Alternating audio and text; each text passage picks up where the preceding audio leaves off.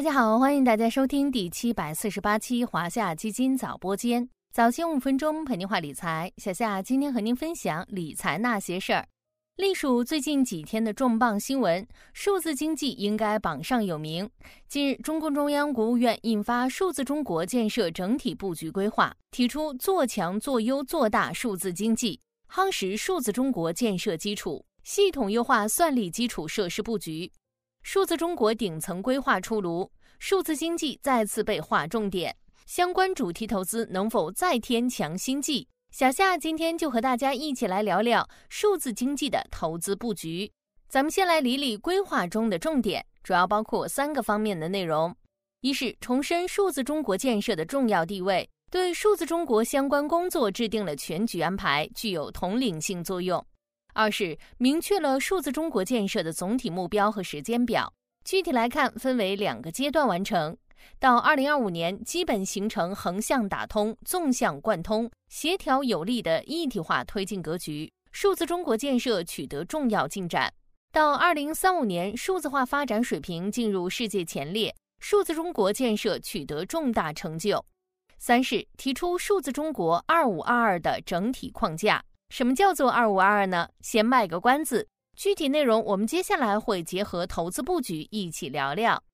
需要特别提一下的是，这次规划对数字经济相关技术的琢磨比较多，包括提出加快 5G 网络、千兆光网协同建设，深入推进 IPv6 规模部署和应用，推进移动物联网全面发展，大力推进北斗规模应用等等。业内认为，5G、大数据、人工智能等前沿技术的发展或将进一步提速，筑牢数字经济基础设施建设。就像小夏之前为大家介绍过的，数据已成为与资本、劳动、技术相协同的新型生产要素。从经济层面来看，数字经济步入高速发展期。我国二零二一年数字经济规模为四十五点五万亿元，占 GDP 比重由二零一五年的百分之二十七提升到百分之三十九点八。如今国家政策频频发力，将有效助力数字经济相关产业高速发展。小夏前段时间跟大家聊过了数字经济的投资价值，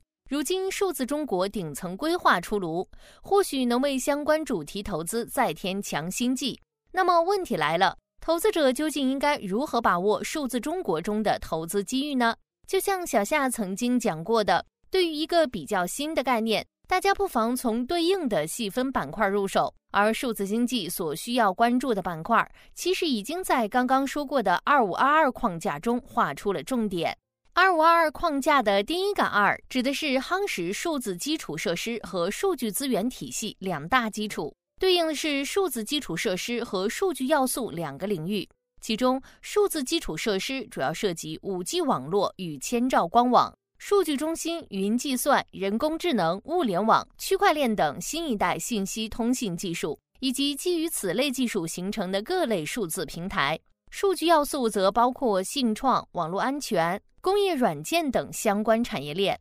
二五二框架的五指的是将推进数字技术与经济、政治、文化、社会、生态文明建设五位一体深度融合。这一条对应的是数字技术及算力产业链。要建设数字经济，就会产生对于 ICT 信息与通信技术基础设施、IDC 互联网数据中心等底层基础设施环节的需求。具体来看，数字中国建设将为服务器、交换机等大量软硬件设备带来增量需求。推动 ICT 基础设施行业增速提升，同时，未来随着千行百业数字化提速，叠加 AIGC 等新应用，拉动算力需求，IDC 行业供需格局也有望迎来拐点。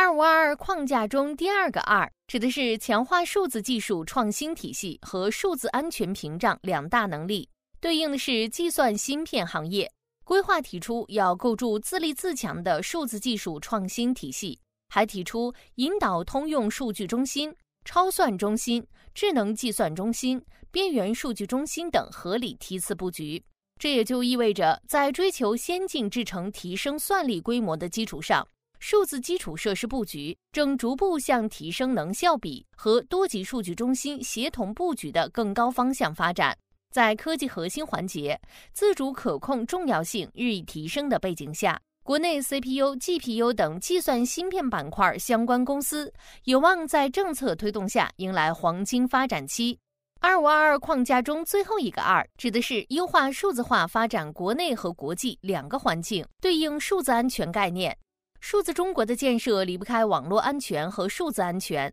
工业和信息化部等十六部门日前印发的《关于促进数据安全产业发展的指导意见》提出，到二零二五年，数据安全产业规模超过一千五百亿元，年复合增长率超过百分之三十。当然了，对于很多普通投资者来说，数字经济投资本身就是一个门槛较高的技术活。如果暂时还理不清其中门道，又不想错过数字经济发展机遇，大家不妨关注相关主题基金，比如华夏基金的大数据五零 ETF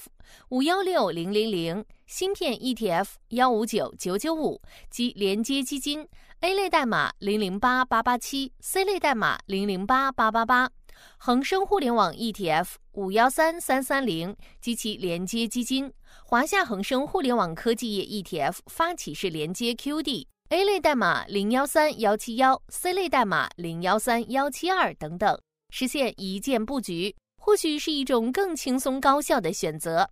好了，今天的华夏基金早播间到这里就要结束了，感谢您的收听，我们下期再见。